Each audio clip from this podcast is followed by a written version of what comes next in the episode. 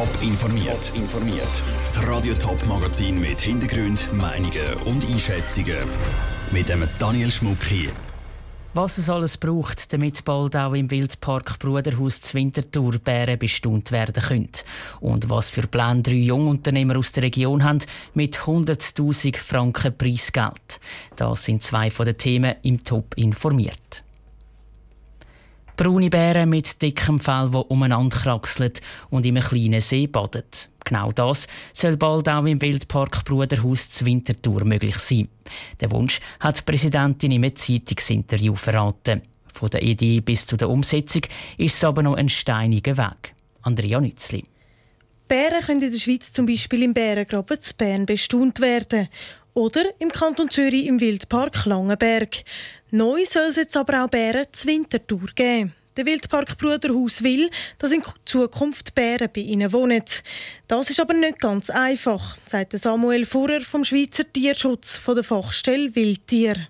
Der erste Gedanke ist, dass es sehr grosse Tiere sind, die entsprechend natürlich auch wirklich grosse Anlagen brauchen. Dass es äh, sind, die, eigentlich recht äh, bewegungsfreudig sind, dass die Anlagen auch sehr gut strukturiert sein müssen. Dass es Tiere sind, die natürlich einen, Winterschlaf machen, also dass die Möglichkeit auch gewährleistet sein.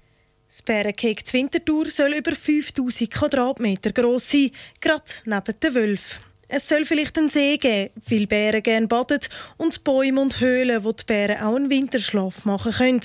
Das sage alles sehr wichtig und auch gut, sagt Samuel Fuhrer weiter. Aber es gäbe auch Risiken dabei dass sie entweder unter- oder überfordert sind, weil die Anlage die Ansprüche befriedigen. Vom Management her wären sie sehr, sehr intelligent. Also die kann man mit gutem Management sehr gut eigentlich handeln. Ein Risiko, wo, wo sicher da ist, die ganze Thematik von der Nachzucht. Was die Strategie ist, ist sicher etwas, was man sich vorgängig gut muss überlegen muss. Das ganze Projekt ist aber noch ganz am Anfang und braucht noch einen Haufen Bewilligungen und Geld. Der ganze Bärenpark könnte dann bis zu einer Million Franken kosten. Das war ein Beitrag von Andrea Nützli. Er hat Räder, kann dank spezieller Raupen aber auch ohne grosse Probleme die Stegen auffahren. Ein elektrischer Rollstuhl vom Winterthurer Startup Skevo. Als er Anfangsmonat getestet worden ist, hat er schon für ziemlich Furore gesorgt. Gestern Abend, jetzt gerade nochmal. Die drei Studenten, die den Rollstuhl erfunden haben, sind nämlich mit einem der wichtigsten Innovationspreise für Jungunternehmen in der Schweiz ausgezeichnet worden. Für den Chef und Mitgründer vom Winterthur Startup, den Benny Winter, ein unglaubliches Gefühl es ist krass, dass wir den Preis gewinnen von so vielen. Wir sind so wirklich ein hervorgehobenes Zentrum wo man gesagt hat, das ist wirklich eine Firma, die macht Innovation, die macht etwas Gescheites. Und natürlich auch das Geld, das ist 100'000, das ist nicht nichts. Das ist etwas Substanzielles, was uns auch dort sehr viel weiterbringt. Am Anfang war die Idee der drei Jungunternehmer eigentlich nur, einen Roboter zu bauen, der die Stege auffahren kann. Dann haben sie aber plötzlich gefunden, dass es doch viel mehr Sinn machen würde, etwas zu bauen, wo auch Menschen transportieren kann. Darum sind sie am Schluss bei der Idee vom Rollstuhl mit speziellen Raupen gelandet. Weil sie immer noch in der Entwicklungsphase sind, sagen der Jungunternehmerpreis und das Preisgeld Gold wert. Es ist nicht gratis, also man muss immer etwas abgeben und für das haben wir jetzt nichts abgeben und das gibt uns gerade noch ein bisschen mehr Zeitraum, wo wir arbeiten können oder wir könnten vielleicht sogar etwas mehr einstellen, wo wir schneller arbeiten können. Das ist extrem viel wert für ein Startup. Im Moment ist das Winterthur Startups Gevo am zweiten verbesserten Prototyp dran. Der soll noch im Sommer getestet werden. Mehr Informationen zum Rollstuhl, wo die Stegen auffahren kann, gibt es auf toponline.ch. Er hat also ernst gemacht. Der US-Präsident Donald Trump hat eines von seinen Wahlversprechen eingelöst und das Atomabkommen mit dem Iran gekündigt. Das Abkommen zwischen dem Iran, den USA, Frankreich, Deutschland, Großbritannien, Russland und China ist jahrelang verhandelt worden und erst vor drei Jahren unterschrieben worden. Jetzt steigt die USA also wieder aus.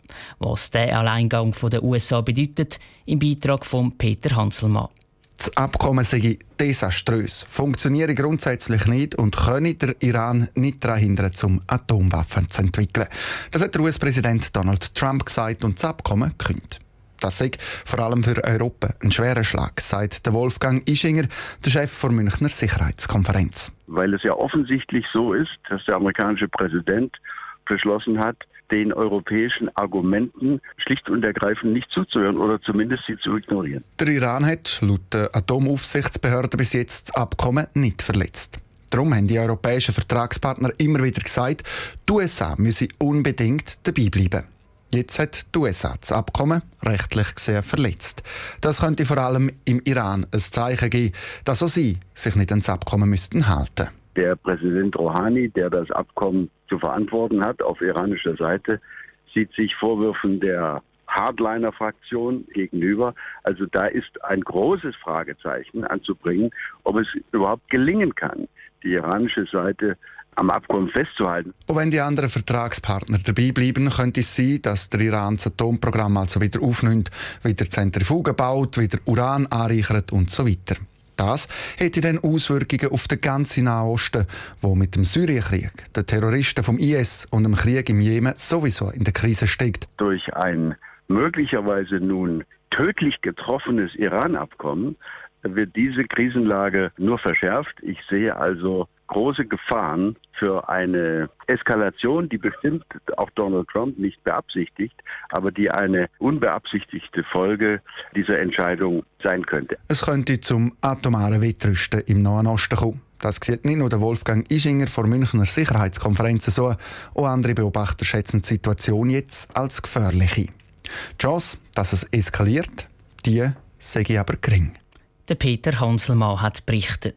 Die USA verhängen jetzt neue Sanktionen gegen den Iran. Bis die in Kraft treten, dürfte es aber noch ein paar Wochen gehen. Solange hätten die Beteiligten also auch noch Zeit, um nochmal an den Tisch hocken und das Ganze überdenken. Top informiert, auch als Podcast. Mehr Informationen gibt es auf toponline.ch.